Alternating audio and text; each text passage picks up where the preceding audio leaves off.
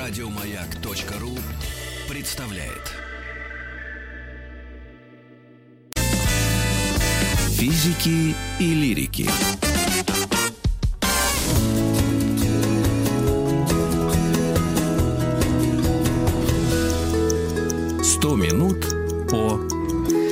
Минут о русском языке в честь дня рождения Пушкина, который мы отметили 6 июня. Мы решили всю неделю говорить о русском языке, о фонетике, орфографии, о правилах, о языковых нормах. Останавливайте меня. И именно это сделает наш любимейший гость Александр Пиперский. Саша, вы с нами? Со мной, Добрый точнее. день. Да, и Да, со слушателями. Сегодня физик взял отгул, а, поэтому порабат- подрабатывает э, настройки, скажем так. И а, поэтому мы сегодня будем с вами общаться. Александр лингвист, доцент Института лингвистики РГГУ, научный сотрудник школы филологии Национального исследовательского университета Высшей школы экономики. Фух, Александр, ну, не Да. могу сказать, что мы сосредоточимся только на ударениях, да, которым хотели посвятить э, сегодняшнюю э, программу. Современная орфоэпия. И это ударение и произношение слов. Ну, да, ну даже не знаю, как подступиться. С какой стороны? С орфоэпией или... Я второй раз в жизни это слово услышала, если Ну, честно. При, при этом, как- когда еще были эфиры из студии, помнишь, у вас на столе лежал орфоэпический словарь. Там мы его, как у нас так говорят, а там мы его, это, под- его подкладываем под этот, под микрофон, чтобы повыше стоял. Ну вот, э, видите, значит, А зря. от лингвистики как науки. Да, да. Итак, орфоэпия это действительно правильная э, установка ударения в слове, постановка Да. даже так. Ну, орфоэпия это, это вообще наука о нормах правильного произношения, да, о том, как правильно произносить те или иные слова. Ну, в первую очередь, это в русском языке действительно связано с ударением, потому что у нас есть много разных э, интересных проблем, да, когда люди по-разному говорят, да, но языковая Только не норма, говорите слово, связанное, э, Саша, дорогой. Только способ- ни, ни, ни одного примера со словом, вот, э, ну, с телефоном связано. Вот это, все, мы, мы 8 тысяч раз это обсудили. Что правильно говорить, звонить. Все? Так, да-да-да-да-да. Правильно Так. говорит, звонит, хорошо. Да. Я, не, я не буду произносить это страшное слово. Да, Давайте всё, буду я один раз слово скажу. «включит». А, да, давайте. Да. И слово он шел по сельской местности. Да, Да, Вот «включить», якобы, да. якобы нельзя говорить «включит». Да, утверждается, Так. что образованный человек должен говорить «включит». Вот Почему смотрите, так? пример. Непонятно. Вот в, в- в экзамен по философии будет э, включен. Включен. Включен. Этот Да, вопрос, если- да? Так. Если, если скажете «будет включен», да, получите минус на ЕГЭ или где-то там, потому что в По-русски, ЕГЭ так. есть вопрос, по-русски будет такой вопрос номер 4, вопрос про орфоэпические нормы. Там словник, список э, слов, там 208 э, в этом году э, пунктов, да, значит, слова, ударения в которых надо заучить. Ну вот О, всякие боже. глаголы, существительные и так далее, надо знать, что надо говорить э, кухонный, а не кухонный, надо знать, надо говорить вот то слово, Ребята, записывайте! Слушатели, кухонный, кухонный комбайн. Так? Кухонный комбайн, да. Угу. И никак так, иначе, далее. потому что иначе, э, иначе минус балл. Минус балл. Да. Так. Но вот это на самом деле не очень понятно, почему так, почему так работает и э, насколько это разумно, да, потому что вообще-то, если нам что-то запрещают, это такое главное, главное правило любой э, лингвистики, которая имеет дело с нормой. Если вам что-то запрещают, это значит, что кто-то так говорит, да, потому что вам никто не запрещает говорить там, например, э, э, ну, скажем, говорить не э, столовый, а столовый, да, там не будет этого, э, там не будет такого пункта, да, ни в коем случае не говорите столовый, говорите столовый, потому что никто не пытается говорить столовый. Да, Если да, же да. написано, что надо говорить кухонный, а не кухонный, то это верный Да. признак того, что многие люди говорят кухонный, да, и значит задача их, как сейчас модно говорить, зашеймить. Да, зашеймить, шеймить, шеймить. Ну, ладно, шеймить не будем, но просто пристыдим. Перевели. Да, ну я бы даже и стыдить не стал, потому что мне как лингвисту вообще в первую очередь интересно не вот эти вот вещи, которые записаны в словарях, как правильно, да, как красиво и так далее. Потому что вот это Мгм. вот как правильно, как красиво, это ну там примерно как в, вот если смотреть на ботанику и флористику. Да? Ботаника это наука про то, как, э, как устроены растения, как они развиваются, какие у них отношения между собой и так далее. А флористика Мгм. это наука про то, как делать красивые букеты. Букеты, и вот да. Конечно, орфоэпические нормы это про то, как делать красивые букеты. А мне, как А. лингвисту, интереснее, как развиваются эти звуки. Мгм. Значит, вы ботаник. Да? Физик, лирик и ботаник. Ну, а не флорист, да? Ну, хоть так. А то, правда, профессия мужчина-флорист э, звучит странно. Сейчас бы э, Стилавин вообще в обморок упал. Но, э, вы знаете, я одну лекцию его слушала вашу. Нашим слушателям тоже будет очень интересно. Там вы привели... В Воронеже это было года 4 назад, 16 -го года датируется. А, там, значит, я иногда буду на вы, на ты. Ладно, Саш? У меня иногда да, сбивается конечно. этот прицел. А, там вы 12 слов, ты 12 слов каких-то сказал, в которых, ну вот точно. А, нет, это установки ну, какого-то, да? Гречи какого-то. Я, я издевался над слушателями и предлагал им такой эксперимент. Да? Вот, да. Я, вот я вам дам 12 слов написанных, да, по радио, так. по радио не получится, а вы поставьте ударение, как правильно по словарю. Значит, я, по, по радио я просто их сейчас произнесу с правильными словарными ударениями, а, э, а, а, а вы ужаснитесь тому, что в словарях написано. Значит, в словарях так. написано, что надо говорить апостроф, вероисповедание, жерло, зубчатый, инженерия, кровоточить, кухонный, ободрить, сливовый, ходатайство, исчерпать и щавель. Ёшкин ну, вот кот. Сколько из, этих, сколько из этих ударений, вот обращаюсь к слушателям, подумайте, сколько из этих ударений вы ставите так, как написано в словарях?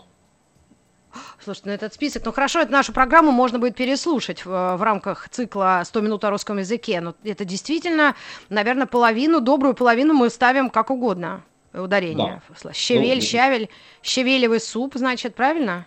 Щавелевый суп, кажется, да. Ага. А что там еще было, пара? Чтобы мы запомнили, апостроф. может, это... Ага. А всегда говорили апостроф. Ну вот большинство людей говорит апостроф, да, но в словаре написано, что надо говорить апостроф. Тогда Это, давайте деле... подскажем. Это... Апоссум через на О, а апостроф на, втор... на последнее О. Да. Чтобы как-то запомнить. Боже мой, а кто же это все нам расставил, вот эти точки над Ю? Ну, это сложный вопрос. Ну, то есть есть, с одной стороны, авторы орфоэпических словарей, да, которые ориентируются на Э, так сказать, то, что считают правильными, да, условно образованные люди. Здесь надо сказать, что нет никакого законодательного органа, да, который угу. скажет, что так правильно только так, иначе будем штрафовать. Да. Угу. Словари пытаются отражать то, что, ну, примерно э, распространено в среде образованных людей. Но действительно, когда мы слышим э, слово э, ну, какой-нибудь, например, э, ходатайство, да, раньше, скажем, ходатайство. шофер вместо шофер, так. Да, сейчас уже сейчас слово, слово редкое, да, но если мы так. это слышали, да, то у нас сразу рисовался какой-то такой вот социальный портрет человека, который это произносит, да, человек не mm. очень образованный, такой э, работяга, скорее всего, да, но вот если вы хотите производить более изысканное впечатление, то говорите шофер. И mm-hmm. ну, вот такие вот штуки, конечно, словарь, в принципе, и призван отражать. Другое дело, что проблема орфоэпического словаря в том, что в нем должно стоять ударение над всеми словами. И вот тут начинаются вот эти вот проблемы, да, что образованные люди на самом деле не имеют никакого строгого мнения по поводу того, как надо говорить э, зубчатый или зубчатый. Да, но словарь должен что-то приписать, и в итоге словарь часто дает рекомендации более строгие, чем, так сказать, э, чем э, образованное сообщество. Да, но предположим, что это слово могут употреблять люди из архитектуры, да, зубчатые стены Кремля, да, вот эти, это же именно так они, ну, как, как, как какие-то такие, как зубчики, но тогда ударение не там. Как это все запоминать? Ну, Можно, видимо, то есть так и так нельзя, значит, зубчатый правильно? Ну, опять-таки, в, ну, в словаре написано, что правильно зубчатый. Э, но вообще-то э, речь в профессиональная очень сильно отличается от речи бытовой. И в принципе, mm. когда, э, от речи, так сказать, общих, э, от речи людей в целом. Да, и поэтому, на самом деле, некоторым характерным признаком профессионализма часто является употребление, употребление слов не с тем ударением, что в общем языке, чтобы подчеркнуть, что это наше освоенное нами слово, да, а, а вы там все люди внешние. Ну вот есть это, есть у Высоцкого, да, мы говорим не штормы, а шторма, Mm. И это на самом деле очень важно, потому что те, кто говорят шторма, те сразу выдают себя как специалистов по этим штормам. Да, вот мы, боцмана. Моряки. Выдают себя за боцмана. Да. А если, если ты говоришь штормы, то ты сухопутная крыса. И точно так же в самых разных областях работает. Если ты говоришь, например, ну вот я, э, скажем, вот я, я лингвист, я занимаюсь лингвистикой, которая изучает корпус текстов. Корпус текстов – это такое большое собрание текстов на человеческом языке, да, там, для, которое можно автоматически обрабатывать, искать по нему и так далее. И, конечно, когда я говорю про много таких вот штук, я говорю корпуса, потому что я в этом варюсь. Люди, которые в этом варятся меньше, могут сказать корпусы. Да? Но тогда я сразу понимаю, что человек, который говорит корпусы текстов, он, скорее всего, не очень с ними работает. А человек, который каждый день сталкивается с этим, говорит корпуса ну и так далее. Угу. А вот если ну, вспоминая э, еще э, как раз э, тему Боцмана, а, а слово волнами или волнами, вот это интересно. Это ведь и можно в любой жанр э, это слово запихать, и как э, там, мореплавателя, так и радиоработника, или, или там вот та же эпидемия идет э, волнами или все-таки волнами? Ну, Я смотрела, в словаре допускается и то, и то. Без словаря не скажу сходу, что считается правильным, но здесь мы сталкиваемся с еще одним э, э, интересной, интересной вещью. Вообще происходят языковые изменения, да, которые нетривиально, которые нетривиально отражаются в современном языке, да, ну то есть кажется, mm-hmm. что более старое ударение волнами, да, и кажется, что мы там это то, что мы находим у старых поэтов, у Пушкина и так далее. Но сейчас оно постепенно сдвигается, чтобы э, у нас э, получилось ударение типа волны волнами, да, всегда во множественном числе да. ударение на, э, на корне.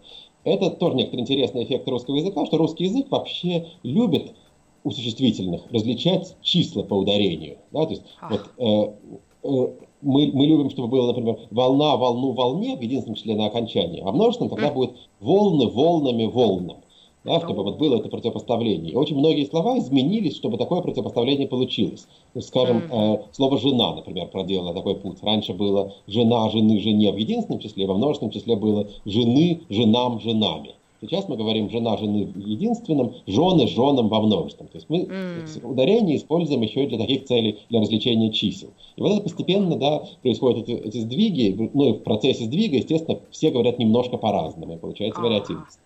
Ну, вот э, сайт я быстро открыла с отвратительным названием «Образовака». Вот, я другим тоном даже не могу его произнести. Пишет, что допускается и волнами, и волнами. Вот раньше все-таки говорили волнами, а сейчас допускается и волнами. Поэтому здесь, видимо, каждый для себя будет решать, но это не жизненно, да, такое важное или там принципиальное ударение, которое отслеживается, да, всеми. Да, это, есть... это не является тем, что лингвисты называют маркером, да, потому что бывают такие вот социолингвистические маркеры, да, то есть такие вот вещи, которые прям вот, которые ты слышишь и понимаешь про человека, э, откуда он, какой у него уровень образования и так далее. Вот, например, если человек говорит, э, я сегодня ночью плохо спала, да, а не плохо спала, то mm-hmm. это означает, что человек, скорее всего, с юга России или, или из Украины, mm-hmm. потому что там mm-hmm. вот такие ударения распространенные. Да, это маркер. Mm-hmm. А волнами и волнами не маркер. То есть я не могу ничего сказать про человека, который сказал волнами, или про человека, который сказал волнами. Но могу так задуматься, что, наверное, кто сказал волнами, он может быть постарше, но и то без уверенности.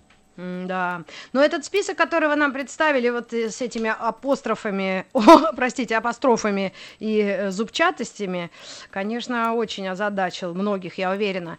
А вообще э, простой, вот нормальный. Можно, кстати, нашим слушателям э, задать вопрос, если есть секунда там проголосовать, или вы часто обращаетесь к словарю ударений, то есть в компьютере, но мне по роду деятельности приходится кое-что проверять, кое-что я помню и знаю, конечно, из школы, потом университета и общения, да, но, черт побери, вот, вот в простой реальной жизни мы правда на это обращаем внимание? Или как вот положил Бог на душу, так и говорим. Мне очень сильно э, поправляет наша училка, которая следит за речью ведущих.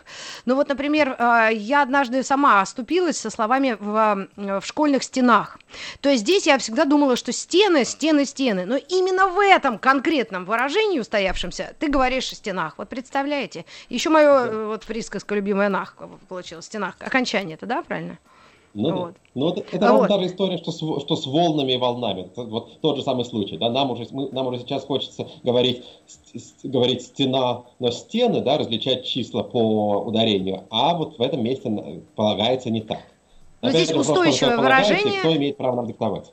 Да, ну вообще сказали прям, что именно только в этом выражении, в, в таких в четырех стенах делается ударение именно здесь на последний, э, гласную последнюю. Ну, я не буду пререкаться, может быть, еще какие-то э, вы нам э, страшные вещи расскажете о нас да, самих. Ну, я расскажу, на, на самом деле, не страшные вещи. Я хочу сказать следующую вещь, что вообще-то вот мы обращаем внимание на эти спорные случаи, а это э, по-своему неинтересные вещи, потому что вещи редкие, их не mm. очень много. Гораздо интереснее тот факт, что есть огромное количество слов, в которых мы ставим ударение одинаково, но при этом делаем это по чрезвычайно сложным схемам, которые, например, иностранцу очень непросто усвоить. Ну вот, скажем, мы тут сейчас можем долго пререкаться на тему того, как надо говорить в волнах или в волнах. Давайте так. попробуем посклонять, например, э, слово «спина». Да, вот я скажу «спина». Спина. Вижу, вижу кого что, спину, да, и множество ага. число спину.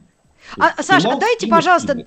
Дайте, пожалуйста, задание вот нашим слушателям. У нас сейчас новости и новости спорта, и вот как раз как мы будем их слагать. Спины, множественное задание. число спины. слова спина, губа и рука. Спина, губа, на губах, да? Спина, на губа, рука. Вот задание Спина. на время Пос- Посклонять это как? По, по падежам? По, по падежам и числам посклонять и посмотреть, одинаковое ударение или разное. Падежи, вот, числа. Я уже забыл даже, что так склоняется. Все, вернемся к вам физики и лирики.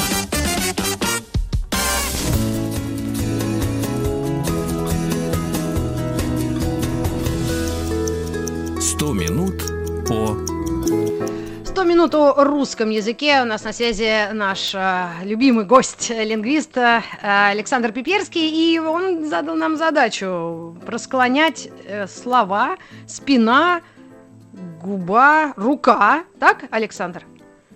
Но... Алло, алло, у нас есть на связи Саша? Да, я тут. Да, ой, ага. И, ну, я склоняла тебя, если честно.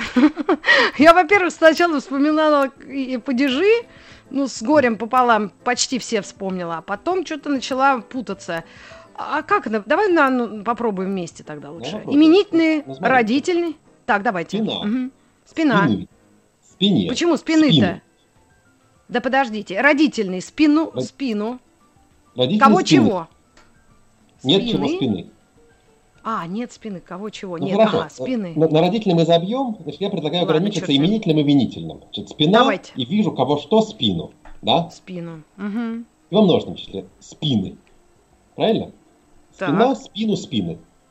Ну. Все согласны, слушатели, надеюсь. Да, там... Угу, так. Рука, руку, руки.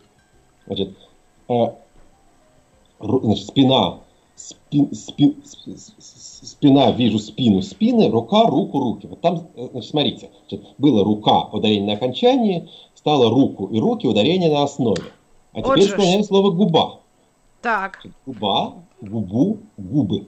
И там вдруг оказывается, что в винительном падеже вижу, что губу. Ударение тоже на окончании, а не как в словах так. рука и спина. Точно. Мы говорим вижу губу. Так. И это вот как раз, это, на мой взгляд, гораздо интереснее, чем обсуждать, как правильно говорить апостроф или апостроф. Интереснее так. то, что мы с вами вот такие тонкие вещи, мы ими все владеем, одинаково используем. И вот это вот на самом деле то чудо русского языка, которое стоило бы обсуждать. Что мы, вот все носители русского языка знают, что надо говорить спину и руку, но почему-то губу при этом, а не губу. Да, точно. А как же так так получилось? Это ж кто ж нам такое подсуропил? Ну, это нам подсуропил древнерусский язык, в котором вообще все было э, очень э, стройно и логично устроено с точки зрения ударения, но сложно, потому что по-древнерусски э, в любом слове, ударение в любом слове определялось очень просто. На самом деле надо было понять, из каких частей, из каких приставок, корней, суффиксов, окончания оно состоит, и дальше эти, ну, вот, был специальный алгоритм, который позволял определить как поставить ударение. Потом этот алгоритм расшатался, потому что ну, там, люди, которые осваивали язык в детстве, перестали, как-то перестали его, его выучивать автоматически, да, и в результате получилось mm-hmm. то, что получилось. Получилась вот сложнейшая mm-hmm. картина, но что-то из этого осталось. Вот, например, вот такие вот случаи. Да, а это а как это тогда называется? Какая часть э, лингвистики или филологии? Но это такая уже вещь, которая с нами живет, да? То есть раз обучившись грамоте там в начальных классах и дальше туда по, по, по, по списку 11 классов образно, или 8, или 9, сколько сейчас люди учатся, ты все равно это, ну, в тебя это, как, если входит, то как велосипед, да, не, не выходит. Да, но... вот я здесь только хочу возразить. Это ну, часть лингвистики, которая занимается, называется фонетика или фонология, но так. важно то, что это не то, чему нас учат в школе. Это вообще некоторое умение, которое ребенок приобретает без всякой школы. Да? То есть вот это вот как э, творительный падеж мы умеем употреблять. Да? Ребенок в три года может не ходить ни в какую школу, э, в детский сад может даже не ходить, но там, уже начинает осваивать падежи. И мы можем не знать, как это называется, мы можем не знать всех этих тонкостей. Можем, я, я сейчас могу долго рассуждать, что вот слова губа и слова спина и рука относятся к разным, прости господи, акцентным парадигмам, как говорят лингвисты. Mm-hmm. Вот нормальный mm-hmm. человек этого не знает. Да, но тем не менее он научается это говорить сам автоматически без всякой школы. Например, так же, как птица научается летать. Вот это вот на вот самом вы деле... слово опять, вы наш ух коробите словом научается. Это что, откуда у нас взялась? Учит, научит, это... да, то, это, это правильное ударение, да? Это, это, вот это такой профессионализм, да, то есть когда говорят про обучение, используют термин научение, научается, вот про вот это детское усвоение языка, поэтому, ну вот, термин такой. То есть да. Тогда, если этот термин не знаешь, ты просто говоришь учиться, и все. И тут уже не учится, возникает да. к тебе вопроса. Да, да еще не, один. Не, не возникает, да. просто когда говоришь учиться, то тут же представляешь себе вот эту вот картину школа, там люди сидят за партами, учительница mm. у доски стоит. А это важно, что это не так происходит. Это происходит совершенно неосознанно и просто по ходу жизни. Да, и здесь научается человек, правильно? Да. да, и еще, Александр, у вас в арсенале есть еще один какой-то чудовищный тест про э, слова или выражения. Вы тоже мучили студентов, но очень так иронично, э, дружески. Вот э, с, с выражениями типа «имеет место быть». Вот вы начинали с этого, и вы людям что-то говорили, и это так можно или нельзя говорить? Вот это очень интересный тест для наших слушателей, возможно, или примеры да, но вот это действительно такой вот э, интересный, интересный вопрос, не только уже из области орфоэпии, да, что можно, а что нельзя. Но вот э, этот тест даже не мой, это тест Владимира Пахомова, главного редактора портала Грамота.ру, который ага. э, на сайте Медузы в какой-то момент опубликовал вот этот вот тест, в котором спрашивал у у, у, у пользователей сайта, значит, можно ли сказать, э, имеет место быть, можно ли сказать, э, до скольки вы работаете и так далее. Вот можно сказать, до скольки вы работаете или нет? Mm, ну, ну, в бытовой речи, пожалуй, что ну, ну да, да, наверное, ну как, ну, ну да, да. А, а вне бытовой как надо? А, во сколько вы закрываетесь? Во сколько вы закрываетесь? Хорошо, да, значит, это, э, это удалось извернуться. Но вот, э, да, значит, э, там идея состоит в том, что норма требует говорить до скольких. И это... Ох, уж... у меня аж, у меня аж заш... засвистел микрофон. До, до скольких? Ну, это, это поражает человека, который это узнает. Ну, то есть большинство людей говорит до скольки. Я в этом угу. смысле очень старомодный, архаичный. Я там еще не потерял, оконча... не потерял хэ в окончании. Я говорю до скольких. Угу. Да, но людей, которые говорят до скольких, все-таки, наверное, сложно себе представить.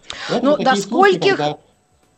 До скольких скольких очень такое, может быть, до скольких пор. Вот в, в этом только употребление. Ну да. Да, да, да, ну, то есть это какой-то высокопарный слог. До скольких, это как вот, мы можем терпеть. Это как Ирина Аллегрова к залу обращалась. Женщины, сколько мы можем терпеть? Вот это, понимаете? То есть тут что-то да. очень такое пафосное. Но вот Нет? это означает, что норма, зафиксированная в словарях, на самом деле очень часто отстает от нормы, от, от, от реального употребления. Вот эти вот конфликтные точки, они на самом деле привлекают внимание, да, то есть нам становится интересно вот это вот обсуждать, мы можем немножко поиздеваться над словарями, да, но вообще-то на самом деле все-таки отдавая должное словарям, надо сказать, что таких точек конфликта с общеязыковым употреблением образованных людей, их очень мало, буквально несколько десятков. В большинстве случаев словари э, отражают, э, про, отражают то, как говорят образованные люди, вполне хорошо и правильно. Да? Но, но вот эти точки конфликта, да, вот их очень интересно, смешно обсуждать. Да, но вот эта как раз э, фраза имеет место быть, она недавно вошла в такой какой-то популярный лексикон э, людей медийных в основном. Почему? Ну, я кого вижу или слышу в эфирах, и, по-моему, это неправильная пос- да, постановка считается, фразы. Считается, это неправильно. Считается, что надо говорить «имеет место», а «имеет место быть» — это вот э, плеоназм, да, слишком много, как, как масло масляное, тавтология, повтор и так далее. Но, опять же, если постепенно это входит в входит в употребление и ничего. Я думаю, что лет через сто очень может быть, что это будет просто нормальное, нормальное выражение. Устоявшееся выражение, да. Но да. пока немножко это каких-то там продвинутых людей э, коробит. И, ну, наверное, еще вот несколько интересных, может быть, для слушателя э, вот точек из нашей с вами орфоэпии. И развития русского языка. Конечно, вы часто говорите еще о разном лексиконе поколений, да, но здесь да. можно сленг и не трогать, но вообще слова, которыми оперируют э, пожилые люди, взрослые и молодые, и очень маленькие. Да, но здесь, вот если говорить про орфоэпию, про произношение, то с, здесь есть нек, не, некоторое количество вещей, которые касаются даже звукового состава, например, ну, скажем, у более старших людей в речи, особенно в Москве, еще встречается звук «ж», говорят, дрожжи, езжу, дожди, Mm. А у молодых людей он, уже, он потерян уже почти полностью. То есть очень мало молодых людей до сих пор говорит э, дрожжи или там mm-hmm. Ну, ну, например, у совсем старших людей я вот однажды, э, однажды я слышал слово «сожжение» в произношении человека 75 лет. Я пришел mm-hmm. в какой-то полный восторг от этого, да, представить себе, что можно сказать «сожжение», я не могу. Но так говорить. Mm-hmm. И, и это вот постепенно уходит. И еще, конечно, такая есть важное, важное отличие, это особенности интонации. Вот то, в чем, э, в чем более молодые люди отличаются от более пожилых, что сейчас часто, возможно, под английским влиянием у э, людей младшего поколения возникает повышение интонации в конце предложения. Да, не завершающая интонация, все, конец, а ага. вот такое вот повышение, которое как бы э, ожидает, может быть, какого-то ответа от собеседника и так далее. Меня самого в этом часто упрекают, что у меня в конце предложения голос идет вверх. Под какими-то моими видео на Ютубе все время э, пишут какие-нибудь комментарии вроде того, что вот невозможно слушать, почему у него все время голос вверх идет. Но это О, такое Господи. тоже изменение в русском языке происходит. А на каком-то понятном э, примере. То есть у нас интонационно мы меняем, э, ну, какой ну, это тоже только разговорной речи касается, правильно? Мы меняем... Это касается разговорной речи, на письме это никак не отражается. Ну, например, вот я сейчас э, скажу, мы сейчас находимся в эфире. Мы сейчас находимся в эфире. Вот mm. если вот я говорю это в эфире с таким вот повышением, да, как будто ожидаю какой-то реакции. В ага. более старом варианте я бы сказал, мы сейчас находимся в эфире.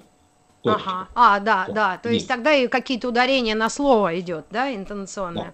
Да, да все непросто, все непросто. Как в этом во всем разобраться? И нужно ли, а? Э, Саш, вот ваши прогнозы. У нас сейчас есть, наверное, секунд 20, и можно еще подумать потом минутки полторы.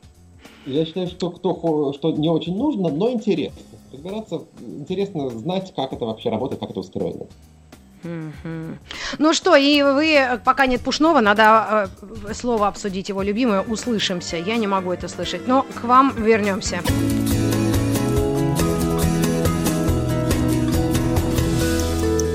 Сто минут по о русском языке Александр Пиперский у нас в гостях, лингвист. Э, Александр, дорогой, ну вот э, прямо жизнь подкидывает, как Горькову, э, Горькому идеи сказок. Так вот, Светлана Юрьевна с вами пере, пере, перекидывалась словами и уточнила «алло» или «алло». И вы как-то там отреагировали. Вы не могли бы раз, раз, да. нас рассудить? Ну, эм... я, я уже не помню, что я сказал, но это тоже очень интересный случай, потому что здесь явно есть некоторые социальные различия между теми, кто употребляет эти два варианта. Потому что вот э, мои коллеги из Высшей школы экономики проводили исследования. Лингвисты иногда проводят смешные исследования, но на самом деле глубокие. Они делали такую вещь. Они mm. искали сайты парикмахерских и звонили так. в парикмахерские. И. Ну. слушали, что им там скажут. А, какое Алло слово первое? А, так. И, и дальше, ну, что ученые делают дальше? Ученые дальше должны что-нибудь с чем-нибудь скоррелировать, сопоставить. Так. И коррелировали ага. они э, цены на парикмахерские услуги и что говорят, алло или алло. И оказалась ага. следующая вещь, что чем дороже парикмахерская, тем скорее там скажут алло, а не алло. А, -а вот оно как. Алло это такой показатель чего-то более возвышенного. Ага. Ну, даже песня у Пугачева есть. Алло! Может, найдем, если есть у нас в базе. Вот-вот, да. Ну вот да? я, я, кажется, сказал алло, но ну, простите. А, значит, на таких вещах тоже можно проверять что-то. Но это вы ради прикола или это действительно показатель, или что-то показывает на, на, на, на кого-то? Пальцем показывает.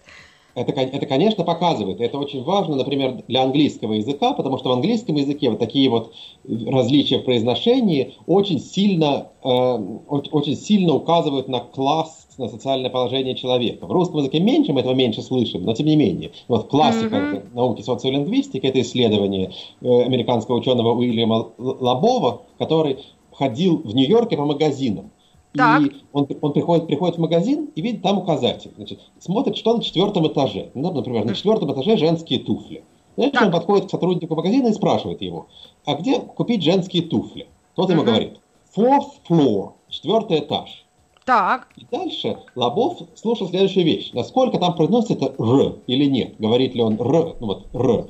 Fourth, Fourth floor. Совсем проглотив ага. гласный, согласный. Так. Вот оказывается, что это тоже зависит от э, уровня магазина, от социального статуса его сотрудников. Да? То есть, чем более престижный магазин в Нью-Йорке, тем скорее там вы услышите это R. Fourth floor. R. Floor. Floor. Ну вот, такие вещи, да, можно действительно изучать таким образом. Ну и какие-то региональные вещи тоже можно заметить. Ну, вот давайте я проведу такой маленький эксперимент. Вот, а, э, да, давайте. Значит, произнесите словосочетание. Город Псков. Город Псков. Отлично. Теперь э, город, э, теперь город Белгород. Город Белгород. Да. Я как Алиса теперь... сейчас. Я Алису гоняю да. тут по, по дому. Она мне не включает там. А теперь замените слово Белгород на слово Архангельск. Город Архангельск? Город Архангельск. Отлично. Вот мы здесь да. расходимся. Потому что я скажу город Архангельск. Слышите разницу? То есть совместно, да? Вы, город Архангельск. Я говорю совместно, и более того, я говорю город со звонким «д». Я говорю город Дархангельск. А. Я не оглушил это «д» в конце слова. Почему? Почему я так сделал? Потому что угу. моя мама родом из Киева, она переехала в Москву, когда ей было 10 лет, но вот угу. до сих пор у нас в семье сохранилось вот это вот украинское южно-русское произношение, что mm-hmm. не оглушать звонкий согласный перед гласным в начале следующего слова. В Москве оглушают обычно. Mm. И вот, вот по таким вот мелким вещам, да, если, если знать такие штуки, можно проследить мою семейную историю даже. Ну вот, например, такой же пример. Я вот недавно ехал по, э, по Словении на машине, так. По, по Италии по Словении на машине, ну когда недавно, когда еще можно было ездить, да, полгода да, да, да, назад. Да. Ага. И там, значит, попался русский водитель. Он что-то такое да. рассказывает про свою про, про свою жизнь. Э, Прям говорит, русский, что... не армянин, потому что меня в Вене армянин э, возил, которого называли все русским, потому что на русском говорит. Нет, ну вот, ну вот нет, Хорошо. Он рассказывает так. свою жизнь и говорит, что ну вот я уже в Италии живу 20 лет. Я так. говорю, что-что, где вы живете? Он говорит, в Италии. А, говорю, ага. то есть он...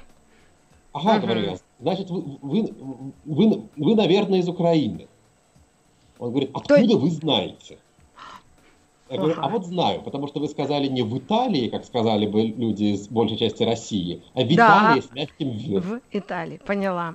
Ну, давайте экспериментировать на родственниках, на кошках, тренироваться, соседях и проверять их. Это действительно очень забавно, очень так интеллектуально, мило. И, кстати, нас примирит песня, отрывок из песни Аллы Борисовны Пугачевой, потому что называется песня «Алло», а поет она «Алло!» ну, Давайте попробуем. Саш, вам огромное спасибо. Мы будем встречаться спасибо часто. Вам. Давайте. Да, и до новых встреч. О -о -о. Еще больше подкастов на радиомаяк.ру